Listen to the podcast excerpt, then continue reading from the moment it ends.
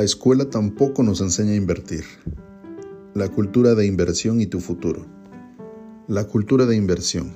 A los gobiernos no les conviene que inviertas tu dinero, a los bancos menos. Unos dejan de ganar impuestos, los otros pierden su activo más valioso. Es por ello que ni los gobiernos ni los bancos gastan dinero en mercadotecnia para convertirte y hacerte conciencia más que nada en que inviertas tu dinero. Spencer Hotman. Hay una triste realidad y esta es que el sistema educativo actual no, forma parte eh, del gobierno.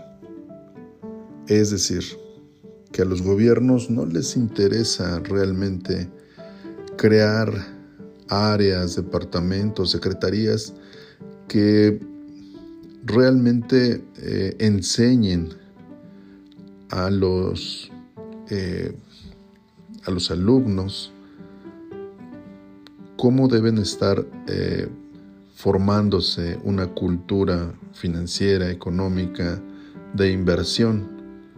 Y es que este no es un problema que solo tenga que ver con, con México o con el continente, sino que es un tema global. El actual sistema educativo, puedo decir, está roto y es, eh, digamos, un sistema en el cual pues la importancia del dinero no está en la, en la educación. Ahora bien, ¿por qué no existe una cultura de, de inversión?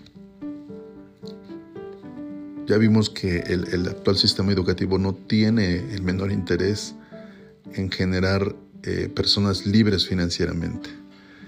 El gobierno, tristemente lo voy a decir, quiere empleados. Entonces, ¿cómo puedo yo eh, encontrar esta eh, guía, este mecanismo que me lleve a obtener mejor calidad de vida y sobre todo dejar de preocuparme por, por mis ingresos y tener una vida financieramente libre? Ahora, lo que requiero hacer es invertir. Y lo primero que viene a la mente cuando digo invertir, pues es el tiempo. Y este tan solo es el primer eslabón, el primer escalón en esta cadena de, de crecimiento financiero. Y es cuando ocupo la mayor cantidad de mi tiempo 8, 10 o más horas de trabajo. Y entonces intercambio el dinero por tiempo. Y esta no es una forma de alcanzar la libertad financiera y liberar mis eh, compromisos, mis deudas, y finalmente que me llevarán a, a estar atado a un trabajo durante muchos años y sujeto a a un sueldo, a un salario. Entonces, esta no es la fórmula para alcanzar, eh, digamos, esa, pues esa libertad y sin duda en este esquema tampoco voy a generar conciencia para poder, eh, digamos, invertir de manera inteligente, hábil y estratégica. Entonces, ¿cuál es eh, la fórmula? Bien, pues en la sociedad estamos acostumbrados a satisfacer nuestros deseos, nuestros anhelos rápidamente. Este es un tema eh, de mucha mayor profundidad, pero lo menciono porque eh, existe una predisposición a obtener la gratificación inmediata. Y por eso cuando hablamos de invertir durante cierto tiempo, años eh, sacrificando ingresos, llevando a cabo eh, la separación de un porcentaje de las ganancias e invertirlas en activos que trabajen para mí, inmediatamente la mente, la costumbre, el hábito es eh, no manifestar interés, ya que no estamos acostumbrados a, eh, digamos, a hacer este tipo de esfuerzo, de sacrificio financiero.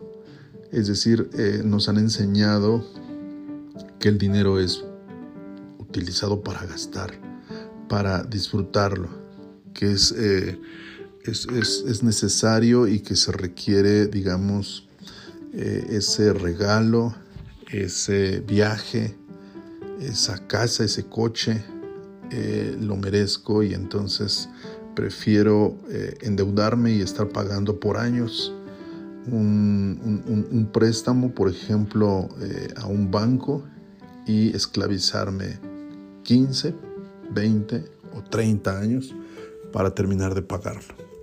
Entonces, esto es una realidad que se vive todos los días eh, en las familias. Pero, ¿qué pasaría, imagina tan solo, qué pasaría si desde niños creciéramos con una cultura de inversión inculcada directamente por nuestros padres, reforzada por el sistema educativo y en sí en la sociedad. ¿Qué sucedería? ¿Cómo sería nuestra certeza financiera sabiendo que el dinero es un recurso que va a estar ahí presente durante toda nuestra vida? Esto sería una consecuencia de construir una vida eh, alrededor de lo que, por ejemplo, nos apasiona. Imagina tan solo que el sistema educativo se enfocara en, eh, digamos, primero reconocer, identificar talentos, habilidades, dones, y que el sistema educativo, eh, digamos, se encargara de reforzar esas habilidades, esos dones, para ser identificados como un propósito. Y entonces todo en la vida estuviera enfocado a desarrollar esas habilidades, esos talentos y no se y no se digamos se concibiera lo que hoy es un trabajo y que se intercambia por dinero. Indudablemente el contexto cambiaría y las cosas serían totalmente distintas, diferentes, ya que se estaría eh, enfocando al alumno, al niño, y tendremos una nueva concepción del trabajo. Estaremos haciendo lo que más nos apasiona y estaremos construyendo un legado. Estaremos enfocados al servicio, al propósito de vida. Tendremos una vida con significado, sin duda.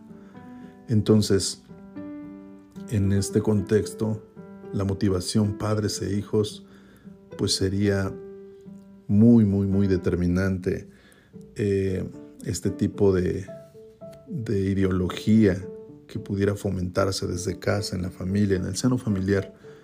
Es decir, encontrar esa pasión y dedicarse a ella. Y no a elegir una carrera que te pueda dar un trabajo seguro y que, digamos, cuides ese empleo, trabajes durante muchos años y después de este tiempo puedas acceder a un auto, a un terreno, a un departamento, a una casa. ¿Esta historia la conoces? Sin duda existen pues en nuestra sociedad la cultura y el contexto y solo creemos que para ciertas personas existen las condiciones adecuadas para ser eh, millonarias. Personas dedicadas a, al éxito financiero. Y la mayoría de las personas piensa que no, eh, que no puede acceder a ese estilo de vida, que no pueden lograr esa libertad financiera porque está arraigada en, en su mente subconsciente esta serie de informaciones que, repito, han estado ahí desde que somos pequeños, desde que somos niños reforzado por el sistema educativo y confirmado por la mayoría de la sociedad que piensa que eh, pues la libertad financiera, el éxito financiero es solo para, para algunos y no para ellos. Así que, ¿hasta dónde das eh, esta importancia en la formación de hábitos, costumbres, en esta nueva cultura dentro de casa, en familia? para que tus hijos logren sí o sí la libertad financiera que tanto se anhela y de la que tanto se habla en estos tiempos, debería ser eh, este un tema prioritario en casa, en educación, en el ejemplo. Debería ser esta una, una de las cosas que deberíamos sembrar en nuestros hijos. Así que te invito a hacer esta reflexión y me encantó, poder compartir contigo este podcast. Deseo pues te sea de utilidad, te inspire a tomar acción, a hacer lo que sea necesario para establecer esta prioridad en tu vida, en tu familia y en tu eh, forma de concebir esta, esta realidad. Gracias, seguimos en contacto.